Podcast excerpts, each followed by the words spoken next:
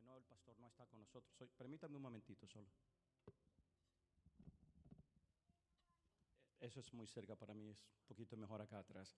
Pero el Señor, el, el, pastor no está con nosotros hoy y me pidió que compartiera con ustedes la palabra y el Señor ha puesto algo en mi corazón que he venido leyendo ya de tiempo atrás y me está dando la oportunidad hoy para presentarlo delante de ustedes y mostrarles a ustedes lo que el Señor quiere hacer. Eh, yo lo he titulado Cargando la presencia del Señor. Y voy a hablar principalmente de David, porque David era un hombre que buscaba mucho de la presencia del Señor. Pero a modo de introducción, vamos, quiero darles un poco de um, historia de lo que sucedió antes que eso uh, pasara. Pero primero vamos a orar para que el Espíritu Santo sea el que nos dirija. Dios, te damos honra y te damos gloria. Te alabamos en esta tarde. Gracias porque hemos visto, Señor, que tu presencia ya está en este lugar. Tu presencia se ha manifestado. Tú dices que tú te manifiestas en la alabanza de tu pueblo y así ha sido. Hemos sentido tu presencia. Señor, oramos en el nombre de Jesús que ahora que vamos a compartir tu palabra, vamos a aprender de ti. Seas tu Espíritu Santo hablando a través de mi boca, que yo simplemente sea el instrumento, el vaso que tú quieres usar, que no sea yo hablando, que seas tú ministrando a tu pueblo. Gracias te doy, Señor. Ayúdanos a comprender tu palabra, ayúdanos a estudiarla, porque tú eres Espíritu Santo, el que nos instruye, el que nos enseña y el que nos lleva a toda la verdad. En esta noche, gracias te damos en el nombre de Cristo Jesús. Amén. Como les decía, estamos hablando acerca de cargando la presencia del Señor. Y en el libro, el primer libro de el profeta Samuel, en los primeros capítulos del 4 al 7, hay un relato de lo que sucedía en Israel en ese tiempo. Como ustedes recuerdan, los filisteos venían de tanto en tanto a atacar a Israel. Y en una de esas, Israel se defiende, pero cae no sale victorioso. Y los ancianos del el pueblo se preguntan por qué el Señor permitió que falláramos, que fuéramos derrotados delante de los filisteos. Y a mí me llamó la atención porque leyendo eso es lo que muchas veces nosotros hacemos. Nunca tomamos responsabilidad por nuestras faltas. Siempre decimos el Señor. Y fue lo que, lo que Israel hizo. ¿Por qué el Señor permitió? No fueron ellos los que fallaron, fue el Señor el que falló. Pero continuando con el relato, uh, deciden en ese, en ese instante los ancianos de Israel que perdieron la batalla porque el arca del pacto no estaba con ellos. La presencia del Señor no iba con ellos. Entonces deciden ir y traer el arca del pacto. El arca del pacto, si ustedes recuerdan, es un objeto, es una caja que fue diseñada, el Señor le dio el diseño a Moisés para hacerlo, y representaba que la presencia del Señor estaba dentro de Israel con ellos donde el, arca iba. Pero es simplemente un objeto, es una representación de que el Señor iba con ellos. Pero también ellos llaman y, traen el, arca al campamento y se hace una gran celebración, al tanto que los filisteos escuchan el júbilo que hay en el campamento y, escucharon decir, el arca del pacto de Dios está con Israel. Y empezaron a tener temor, porque sabían lo que eso significaba. Significaba de que el Señor estaba con ellos y les iba a dar la victoria. Eso fue lo que los filisteos pensaron. Van a la batalla de nuevo y pierden la batalla. Son vencidos una vez más por los filisteos. Y no solamente eso, el arca del pacto es capturada. O sea que la presencia del Señor es tomada y es llevada a territorio de los filisteos y es introducida en el templo de Dagón, el uh, dios pagano que ellos tenían. Lo llevan allí y cuando lo introducen allí, el Señor hace algo maravilloso. Porque nadie, no hay poder humano ni diabólico que pueda capturar, sostener o prevenir que el Señor haga su obra. Otra cosa, el Señor no comparte su gloria con nadie. Lo introducen al, templo de Dagón Y a la mañana siguiente dice que encuentran al dios Dagón postrado delante del arca de Dios. Porque independientemente de donde estaba el arca, significaba que la presencia de Dios estaba allí. Entonces Dagón, el dios pagano, el dios falso, lo encuentran postrado delante del arca del Dios, del Dios viviente. Vienen los sacerdotes de Dagón y como los dioses ajenos, los dioses falsos, no tienen ni pies, ni manos, ni hablan, ni escuchan, ni se pueden valer solos, dice la palabra que los sacerdotes tuvieron que levantarlo y de nuevo ponerlo en su lugar. Pero nuestro Dios es poderoso, nuestro Señor es poderoso. Él no necesita ayuda de nadie. Él es un Dios vivo y lo que Él hace, lo hace con poder. Al siguiente, la siguiente mañana sucede lo mismo. Pero el Señor les demuestra aún más. Ya no solamente lo, miran postrado delante del arca, sino que también el Señor le cortó la cabeza y le cortó las manos. Que solamente quedó el tronco. Y entonces los filisteos, además de eso, su territorio es afligido, es enfermado. el Señor hace estragos en el pueblo y deciden entonces regresar el arca, porque se dieron cuenta que el poder del Señor estaba manifestándose porque habían tomado lo que le pertenecía al Señor. Y ellos quisieron utilizarlo de esa manera. Ahora, Israel quiso utilizar la presencia del Señor. La presencia del Señor no se utiliza, la presencia del Señor se vive. Quisieron utilizar el arca del pacto como un objeto, como un amuleto, porque dijeron, si el arca del pacto está entre nosotros, seremos vencedores. Y la presencia del Señor no es un amuleto. La presencia del Señor es viva. La presencia del Señor la cargamos por medio de su Santo Espíritu. No hay objeto del cual podamos valernos que el Señor vaya a utilizar en este tiempo.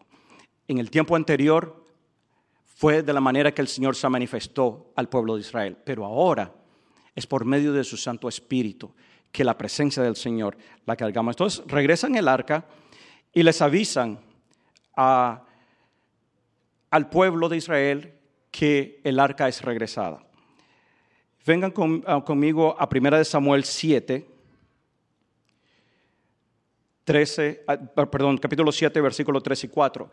Porque el profeta Samuel, después que el arca es regresada, les dice al pueblo que se arrepientan, porque el pueblo se había contaminado, el pueblo se había mezclado y adoraban también a los dioses paganos de esas tierras. Y por eso es que el Señor no comparte su gloria. Si su pueblo está mezclado, el Señor es un Dios celoso y quiere que su pueblo sea santo y quiere que su pueblo sea apartado para Él.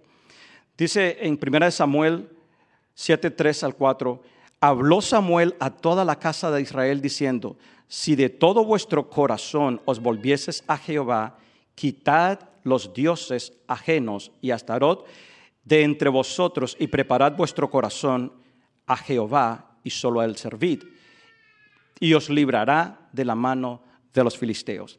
Entonces los hijos de Israel quedaron, quitaron a los Baales y a Astarot y sirvieron solo a Jehová.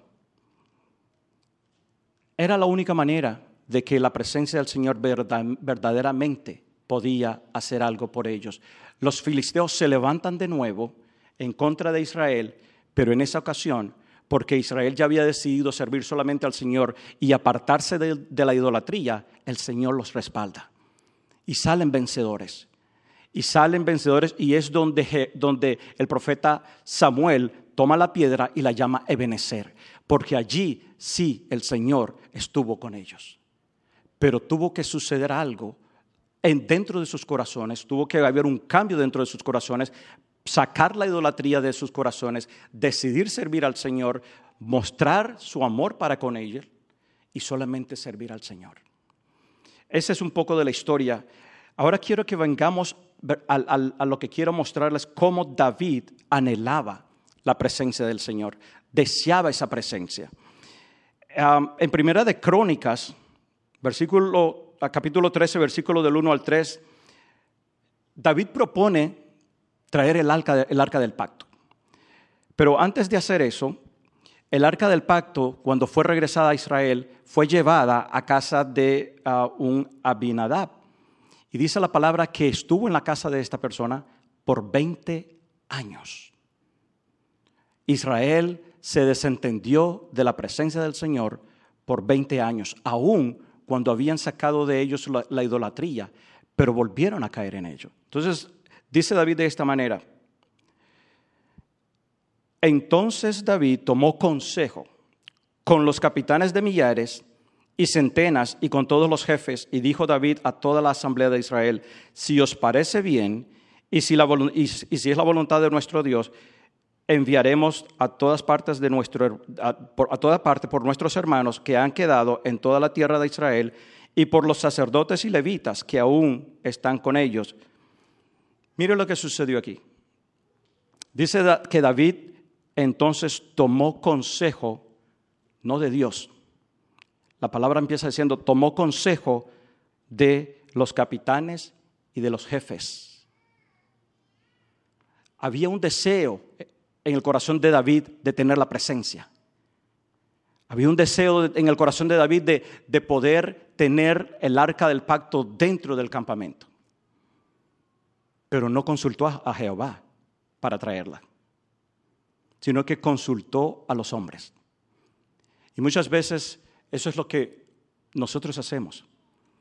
El Señor es la última opción que tenemos, o dejamos, no que tengamos, porque debería ser la primera, pero es la última opción a la que recurrimos cuando algo no sucede bien. Y David aquí tomó la decisión de traer el arca pero consultó a sus jefes, consultó a sus capitanes y consultó al pueblo. Y después dice, si le parece, si es la voluntad de Dios, como quien dice, ah, como ese, ese dicho que muchas veces decimos, si Dios quiere, y lo hacemos muy a la ligera, sin verdaderamente pensar en lo que eso significa. Cuando los filisteos se dan cuenta de que David es coronado rey de Israel, se levantan en contra de David. Cuando esto sucede, o antes que eso sucediera, David va y recoge el arca del pacto, pero lo hace de la manera equivocada, porque lo pone en una carreta de bueyes y venían ah, dos individuos guiando la, la carreta y dice de que los bueyes tropezaron y uno de ellos quiso sostener el arca. La persona esta, Usa, murió en el instante. Porque la, la presencia de Dios no puede ser, como les digo, um, tocada simplemente por alguien que primeramente no sea santificado. Los sacerdotes que en ese tiempo estaban, cuando el arca estaba en, en, en Silo, era Elí y sus hijos. Y dice la palabra que ellos no caminaban de acuerdo a la voluntad de Dios y que la palabra escaseaba. Allí fue cuando el profeta Samuel fue llamado, porque el Señor se levantó a uno, se suscitó a uno que iba a hablar por medio de él. Pero David decide entonces ir a traer el arca. Versículos del 7 al 10 en, en Primera de Crónicas dice, y llevaron el arca de Dios de la casa de Abinadad en un carro con todas sus fuerzas y con, cánticos. Iban jubilosos, iban cantando, iban alegres. Pero cuando llegaron a la era de Quidón, Usa extendió su mano al arca para sostenerla, porque los bueyes tropezaban. Y el furor de Jehová se encendió contra Usa y lo hirió, porque había extendido su mano al arca y murió. Versículo 13 y 14 dice, y no trajo David el arca de su casa, a su casa en la ciudad de David, sino que la llevó a casa de Obed Edón Geteo. Y el arca de Dios estuvo con la familia de Obed Edón en su casa tres meses, y bendijo Jehová la casa de Obed Edón y todo lo que tenía. Hermanos, si deseamos que nuestra casa, que nuestro hogar, que nuestros matrimonios, que nuestros hijos sea bendecida, necesitamos tener la presencia del Señor. No podemos buscar la bendición del Señor si primeramente no buscamos su presencia, si primeramente no anhelamos de su presencia.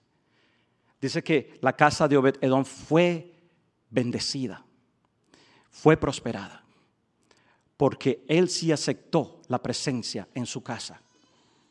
Y, nosotros necesitamos en nuestros hogares, en nuestros matrimonios, en, nuestros trabajos, en la iglesia, necesitamos que la presencia del Señor esté en medio y no solamente en, el lugar físico donde nos reunimos, sino en nosotros para ser bendecidos para poder recibir la bendición que muchas veces estamos buscando. Buscamos al Señor por las bendiciones, busquémoslo porque Él es el dador de la bendición. No por lo que nos da, no por lo que recibimos de Él, sino por lo que Él es para cada uno de nosotros. Pero no solamente ah, consultó ah, David a, sus capitanes. Después decide, todavía con la, con la ansiedad de tener el, arca, la presencia del Señor con él, decide que todavía él quiere hacer cómo traerlo. Pero antes de hacer eso, el Señor, después que es elegido como rey de Israel y los filisteos se levantan contra él, miren lo que él hizo ahora. Primera de Crónicas 14, versículo 10 y después 14 y 16 dice esto. Entonces David consultó a Dios, diciendo, entonces David consultó a Dios. ¿Por qué? Porque iba a enfrentarse a un ejército, porque iba a enfrentarse a un obstáculo, porque iba a enfrentarse a algo que lo podía derrotar. Y la, manera correcta que, que David lo hizo fue consultar al Señor. Necesitamos consultar al Señor para muchas decisiones que nosotros debemos tomar si tenemos que dejar el trabajo, si tenemos que movernos a otro trabajo, si tenemos que emprender una empresa, si tenemos que hacer algo en, la iglesia, si el servicio que estamos rindiendo en la iglesia es lo que el Señor quiere. ¿Estamos consultando al Señor para cada una de las decisiones que tomamos? David lo hizo en esa ocasión porque aprendió anteriormente que no había consultado al Señor, sino que había consultado a, los hombres. Y no hay malo, no hay nada malo en consultar a los hombres. La palabra dice que en, en el consejo de muchos hay sabiduría. Hay sabiduría en pedir consejos. Pero primeramente tenemos que ir a que el Señor nos diga a qué hermano ir a pedir consejo que el Espíritu Santo nos dirija a quién ir a buscar y pedir consejos. Porque, por ejemplo, si yo tengo un problema de alcoholismo y decido ir a pedir consejos y voy a pedir consejos a otra persona que tiene el mismo problema, ¿qué consejo cree que esa persona me va a dar? Si no es, vamos, te invito a una copa. O no te preocupes, eso es algo pasajero, es una etapa simplemente. Hermanos, necesitamos primeramente consultar al Señor. Pero lo importante que David hizo no fue solamente consultar al Señor. El versículo 14 ah, dice, David volvió a consultar a Dios y, Dios le dijo, no subas tras ellos, sino rodea, rodéalos para venir a ellos por delante de las balsameras. Muy importante consultar al Señor. Pero más importante es obedecer al Señor.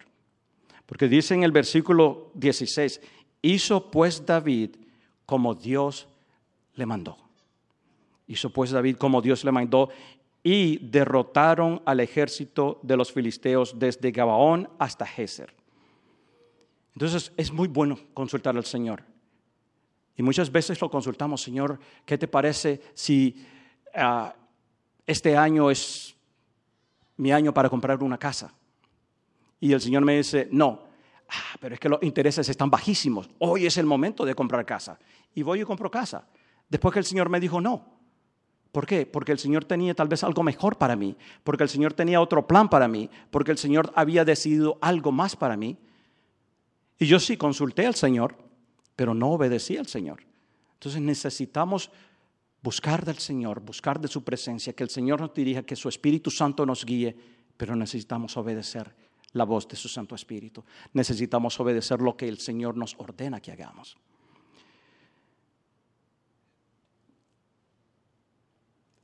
Hay algo que nosotros muchas veces hacemos.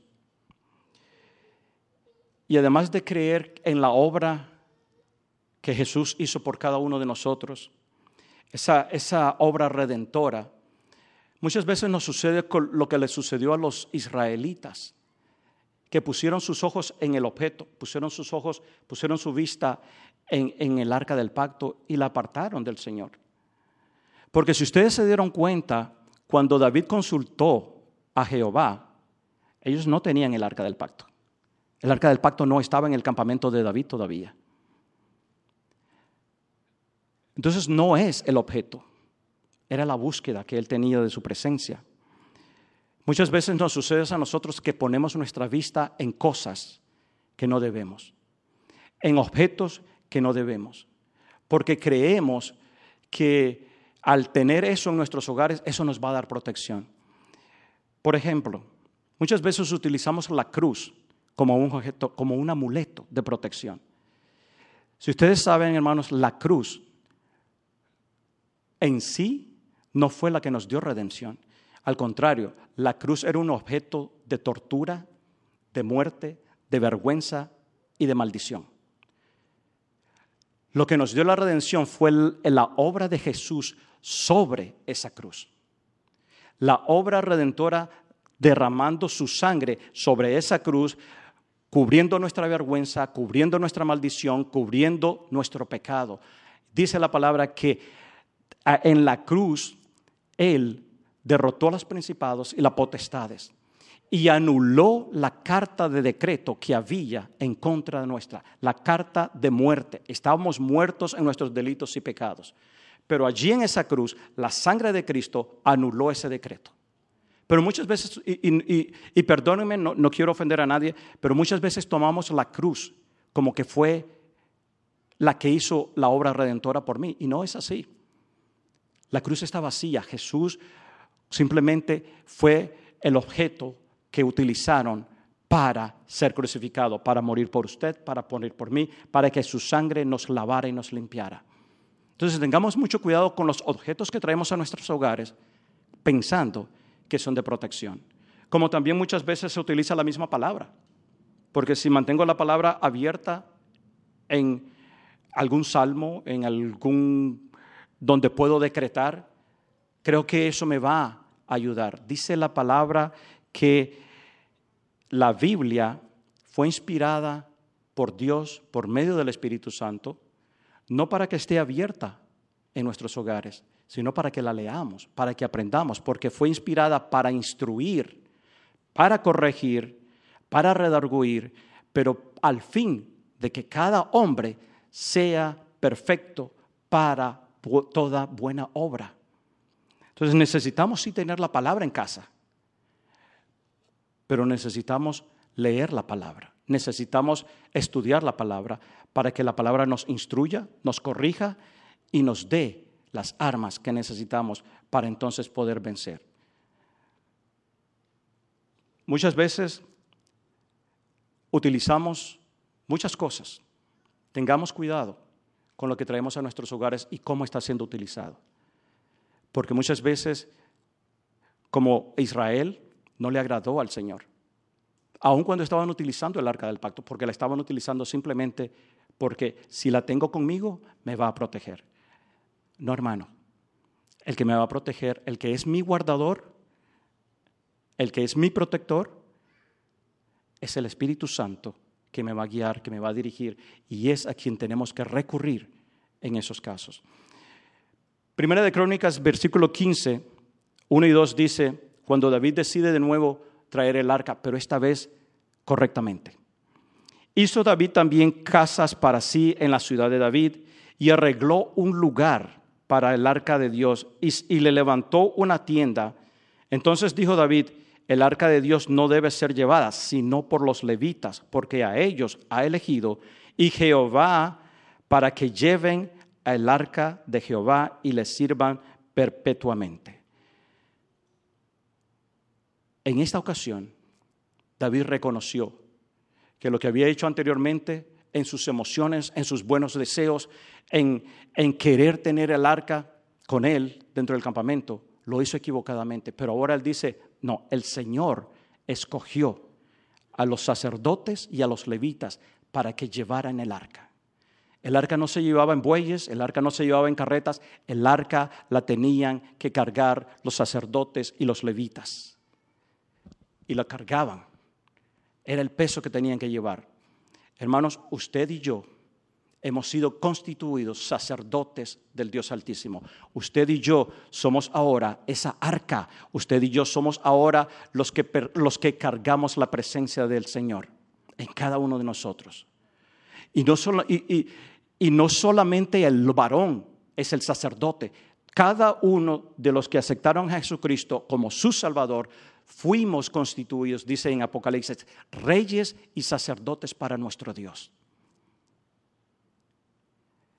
Carguemos esa, esa presencia del Señor, llevemos esa presencia del Señor, pero llevémoslas como Él quiere que lo llevamos. No como lo hizo David, que en sus emociones y en su buen deseo de tener la presencia del Señor lo hizo equivocadamente. Y muchos hubieran dicho, oh, pero es que maravilloso. Eh, todo Israel estuvo de acuerdo, los capitanes estuvieron de acuerdo, los jefes estuvieron de acuerdo, pero no fue de agrado al Señor. No fue lo que el Señor quería que se hiciera o cómo él quería que se hiciera. Hasta que David reconoció y dijo, los sacerdotes y los levitas son los que tienen que llevar el arca. Pero aún así, esos sacerdotes y esos levitas tienen que santificarse. Muchas veces nosotros cargamos la presencia del Señor, pero examinemos o pidamos al Espíritu Santo que nos examine cómo estamos llevando la, presencia del Señor. ¿La estamos llevando debidamente? ¿La estamos llevando adecuadamente? ¿La estamos llevando como a Él le agrada o como yo pienso que la debo llevar. En Colosenses 3, no lo vamos a leer, pero Colosenses 3 dice que debemos hacer morir en nosotros todo lo terrenal, todo lo que la carne produce, todo lo que está que nos separa o nos impide llevar esa presencia del Señor debidamente. También en Efesios 5 hay otra lista de cosas que allí muestra de qué es lo que tenemos que deshacer de nosotros, qué es lo que tenemos que sacar nosotros, porque nosotros tenemos que vaciarnos, tenemos que sacar para ser llenos del Espíritu Santo, para que el Espíritu Santo pueda hacer la obra en cada uno y entonces poder llevar esa presencia del Señor como Él desea que lo hagamos. Déjeme leerles en Gálatas 5, y esta es una lista que muchos ya conocemos, la hemos leído en diferentes ocasiones, pero creo que vale la pena porque hay cosas que el Espíritu Santo necesita revelarnos que hay en nosotros y de las que tenemos que deshacernos, como el pueblo de Israel lo hizo, deshaciéndose de los, de los baales, deshaciéndose de los ídolos, para que entonces sirvamos al Señor como Él desea que lo hagamos. Gálatas 5 dice, digo pues, andad en el Espíritu y no satisfagáis los deseos de la carne y manifiestas son las obras, versículo 19, manifiestas son las obras de la carne que son adulterio, fornicación, inmundicia, lascivia, idolatría, hechicería, enemistades, pleitos, celos, iras, contiendas, disensiones, herejías, envidias, homicidios, borracheras, orgías y cosas semejantes a estas, acerca de las cuales os amonesto, como ya os lo he dicho antes, que los que practican tales cosas no heredarán el reino de Dios. Es una, una lista bien, como podemos decir, bien fea y bien tremenda. Pero esos son los pecados, digámoslo así, son pecados que el Señor nos está diciendo, tengan cuidado de no cometer esto, tengan cuidado de que esto no haya en cada uno de nosotros. Y la palabra dice que en nuestros corazones es que pecamos. Cuando Jesús le vinieron a preguntar acerca de la mujer adúltera que encontraron, él le dijo que de la abundancia del corazón es que habla la boca. ¿Qué es lo que hay en tu corazón? A la mujer adúltera la trajeron y le dijeron, la hemos encontrado en pleno acto de, de adulterio. Y él les dijo, el que esté libre de pecado, que lance la primera piedra. Dice la palabra que cada uno de ellos empezaron a retirarse, comenzando por los más ancianos, porque ninguno de nosotros está exento de pecar. Pero necesitamos examinarnos, necesitamos pedir que el Espíritu Santo nos examine y nos muestre qué hay en nosotros que necesita salir. David decía, Señor, examina mi corazón y mira si hay en él caminos de iniquidad, caminos de maldad, por los cuales yo tengo que arrepentirme. ¿Por qué? Porque el anhelo nuestro, el deseo nuestro, la necesidad nuestra debe ser cargar la presencia de su Santo Espíritu como Él quiere que lo hagamos. Porque entonces de esa manera verdaderamente la iglesia va a ser poderosa, verdaderamente va a fluir, verdaderamente vamos a poder hacer grandes maravillas, proezas, como dice un canto de, de Miel San Marcos. Haremos proezas en el nombre del Señor, porque estamos cargando la presencia del, del Dios Altísimo en cada uno de nosotros, usted y yo, que somos templo del Espíritu Santo de Dios, para la honra y la gloria del Señor. Pero como les decía, esa lista es bien fea. Aunque es una verdad, es algo bien feo. Y muchos diríamos, bueno, yo no soy adúltero, yo no soy ah, fornicario, yo no ah, hago esto, yo no hago lo otro. Pero qué hermanos de amar al prójimo.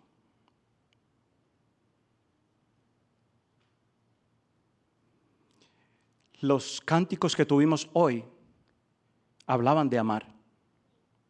Los cánticos que tuvimos hoy hablaban de que Dios es un, es un Padre bueno y nos ama. Deja las 99 para venir a buscarnos. Puede cruzar cualquier monte, derribar cualquier muralla por cada uno de nosotros, por amor. Josué ministró y dijo, mirad cuán grande amor el Señor ha puesto en cada uno de nosotros. Y es por medio de su Santo Espíritu que el amor de Dios es derramado en cada uno de nosotros.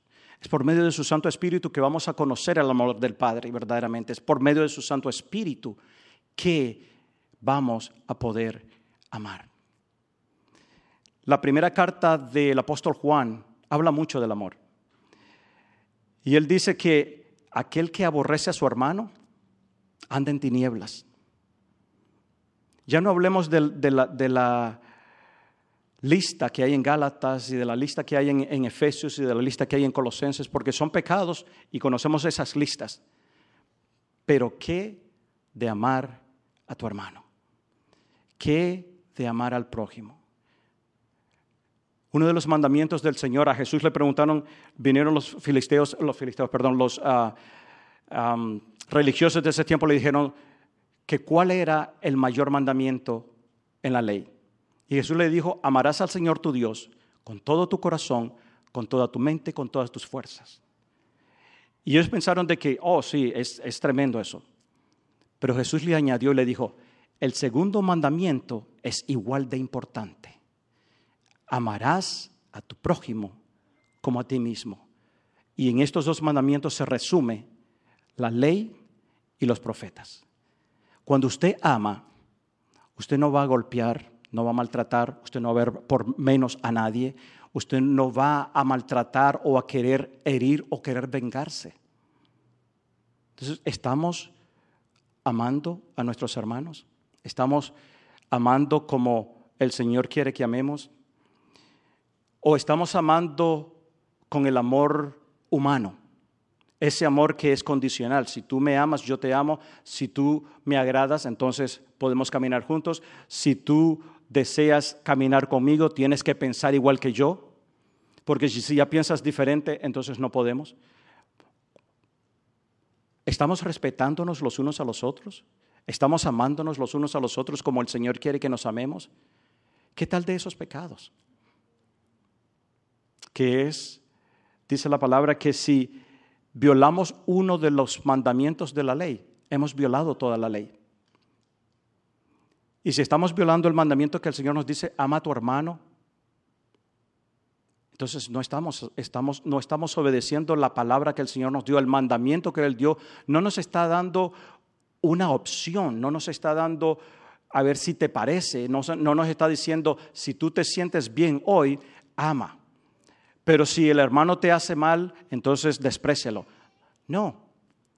Jesús dijo, el Señor dijo, de tal manera amé al mundo. De tal manera te amé a ti, Mauricio, de tal manera te amé a ti, Natalia, de tal manera a cada uno de nosotros. De tal manera me amó a mí que envió a su Hijo unigénito a morir por cada uno de nosotros. Por amor. Él se entregó por amor. La palabra dice, y el mismo Jesús dijo, nadie me quitó la vida, nadie toma mi vida, yo la puse por mis hermanos, yo la puse por amor. Él se entregó, él se despojó de sí mismo y vino a ser sacrificio vivo, agradable y perfecto para nuestra redención, para nuestra ah, para darnos vida eterna. ¿Estamos cargando la presencia del Señor correctamente o estamos mezclando como, como se hicieron los, los israelitas? que se mezclaron con los dioses paganos y trajeron también la presencia del Señor porque pensaron de que un Dios más bien podemos adorarlo. Estamos mezclando nosotros la presencia del Señor con todas estas cosas que debemos sacar de cada uno de nosotros. Nuestro anhelo, nuestro deseo debe ser buscar la llenura cada día de su Santo Espíritu. Que el Señor se manifieste en cada uno de nosotros. Ah, voy a pedirle a Augusto que por favor ponga el cántico. Y me gustaría que mientras el cántico está para, para concluir, mediten en lo que está sucediendo. Anterior a ese, Augusto, por favor. Y vamos a, a pedirle al Señor de que nos hable en esta ocasión, que el Señor se manifieste en esta ocasión, que nos muestre. Si puede subirle un poquito más, por favor.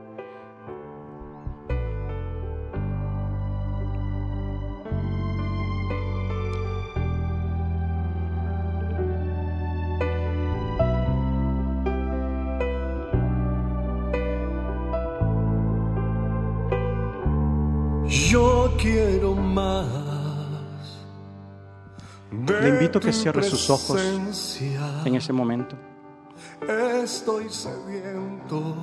Pídele al Señor que, que su presencia le ministre. Pídele al Espíritu Santo que le ministre en este momento. De tu presencia. Estoy sediento. Señor, estamos sedientos por tu presencia. Gracias por tu presencia, Señor. Pero perdónenos porque muchas veces hemos ignorado tu presencia. Muchas veces hemos entristecido tu presencia, Espíritu Santo. Muchas veces hemos apagado tu presencia. En esta noche, oh Señor, nos arrepentimos y oramos en el nombre de Jesús de que tu presencia no venga a nosotros porque ya está en nosotros, sino que se avive en nosotros. Señor, que tu presencia se manifieste en cada uno de nosotros en esta noche poderosamente. Necesitamos tu presencia para vencer la tentación Necesitamos tu presencia para amar al prójimo. Necesitamos tu presencia para amar al enemigo. Tú has dicho que amemos a nuestros enemigos, que amemos a aquellos que nos persiguen, aquellos que nos ultrajan, que les amemos. Te necesitamos, Espíritu Santo, para hacer eso. Necesitamos para, para poder obedecerte. Porque nuestra carne se levanta y quiere muchas veces que hagamos lo que a ti no te agrada, pero te necesitamos Espíritu Santo en esta noche. Necesitamos esa llenura de ti, Señor, para poder crecer, para estar llenos de gozo y de paz. Necesitamos esa llenura, Señor, para, para ser enseñados por ti mismo. Necesitamos, oh Señor, ser instruidos por ti. Necesitamos ser guiados por ti, Espíritu Santo, en esta noche. Te anhelamos que tú seas el deseo de nuestro corazón, que así como David tenía ese deseo de tener la presencia con Él, nosotros busquemos tu presencia, anhelemos tu presencia, que deseemos tu presencia, no solamente para decir yo cargo la presencia del Señor, sino para decir Espíritu Santo, haz en mí tu obra. Espíritu Santo, manifiéstate en mí. Espíritu Santo, dame la paz que necesito, dame esa paz que mi alma necesita. Te necesitamos en esta noche. Oh Espíritu Santo, necesitamos tener esa comunión contigo, con el Padre, esa plenitud que podemos encontrar en ti. Te necesitamos, Espíritu Santo, para ser salvos. Tú eres el que nos convence de pecados, oh Señor. Tú eres el que convence al pecador de, de- que, de que te ha fallado, de que necesita ser redimido. Necesitamos tu presencia, Señor. Somos tu templo, somos tus sacerdotes. Señor, que podamos caminar en santidad, que podamos ser libres de todo aquello que en nosotros hay, que estorba para que tu presencia fluya con libertad. Queremos más de ti, Espíritu Santo. Queremos más de ti. Espíritu de Dios, te necesitamos en este momento, necesitamos para poder amarte aún a ti. Porque muchas veces venimos a ti solamente con una lista de peticiones, pero no venimos a ti por amarte, no venimos a ti para mostrarte nuestro amor, venimos porque tú eres el que puede suplirme, venimos porque tú eres aquel que puede darme lo que en ese momento necesito. Y no está malo venir a pedirte, pero que nuestro anhelo y nuestro deseo sea buscar tu presencia primero porque tú eres el dador de la bendición, no por lo que tú me has dado. Yo oro en el nombre de Jesús en esta noche, Señor, de que tu gloria descienda en cada uno de nosotros, que tu gloria se manifieste en cada hogar, en cada matrimonio, en cada niño, en cada joven, en cada anciano, en cada varón, en cada mujer. Que podamos, Señor, cargar tu gloria, que podamos cargar tu presencia como tú deseas que sea. Digna, santo, porque tú eres santo. Y no porque no te vamos a fallar, sino porque tú deseas que seamos un pueblo apartado para ti. Oh Espíritu Santo, te necesitamos en esta noche. Necesitamos de ti, Espíritu de Dios. Te adoramos en esta noche. Que tú seas todo para nosotros, que tú seas el, el anhelo de nosotros cuando nos despertamos y el deseo, Señor, cuando vamos a nuestra cama de buscarte, de servirte, que nuestro servicio, Señor, no sea solamente por agradarte o porque me miren, sino que nuestro servicio sea para ti, para honrarte y para bendecir tu nombre. Señor, gracias te doy en esta noche por tu fidelidad y por tu bondad. Gracias, oh Señor, porque tu palabra no vuelve vacía y tú hablas a nuestros corazones. En esta noche, Señor, oro por aquellas personas que aún en, que están conectadas, que no te conocen, puedan conocerte, puede el Espíritu Santo redarguirles, puede el Espíritu Santo hablarles. Oramos en el nombre de Cristo Jesús que tu iglesia sea avivada por tu Santo Espíritu. Tú eres el que da la vida, porque tú fuiste el que descendió a la tumba cuando Jesús estaba muerto. Y tú lo levantaste de la tumba fría dándole vida. Tú eres el que, el que, el que da vida a nuestras almas cuando estaban secas. Cuando estábamos caminando por esas veredas del mundo en sequedad, en angustia. Espíritu Santo, tú eres el que hace la obra. Y por eso te necesitamos, por eso te anhelamos, por eso te deseamos. Tu iglesia te anhela. Así como tú gimes por cada uno de nosotros, dice la palabra, como la mujer cuando está en labores de parto y está queriendo ver esa vida que está naciendo de ella. Así, Espíritu Santo, tú nos anhelas y nos deseas porque quieres darnos vida, quieres dar, dar esa vida que cada uno de nosotros necesita. Señor, oramos en esta noche. Vamos a orar para que el Espíritu Santo no solamente nos hable a nosotros, sino a todos aquellos que necesitan un toque especial de Él. Un toque donde experimentarán su gloria. Señor, oramos en el nombre de Jesús por aquellas personas que estén acá, que tal vez no hemos caminado correctamente, debidamente, de que Señor podamos rendirnos a ti, podamos entregar nuestras vidas a ti, podamos, oh Señor, mostrarte que estamos arrepentidos y que queremos sacar todo aquello que no te agrada. En el nombre de Jesús en esta noche, Señor. Oramos también por aquellas personas que no te conocen.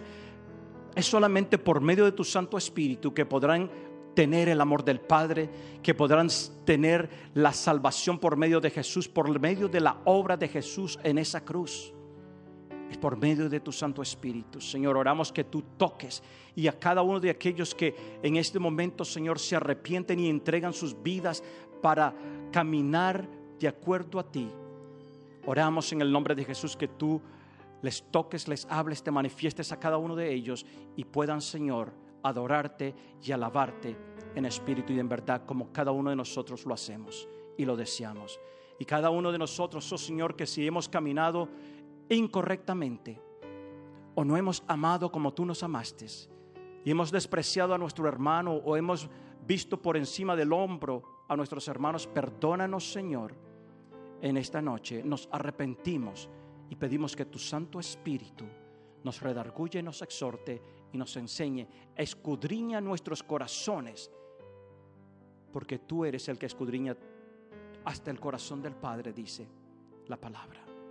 En esta noche, Señor, te doy gracias, te bendecimos y te exaltamos en el nombre poderoso de Cristo Jesús.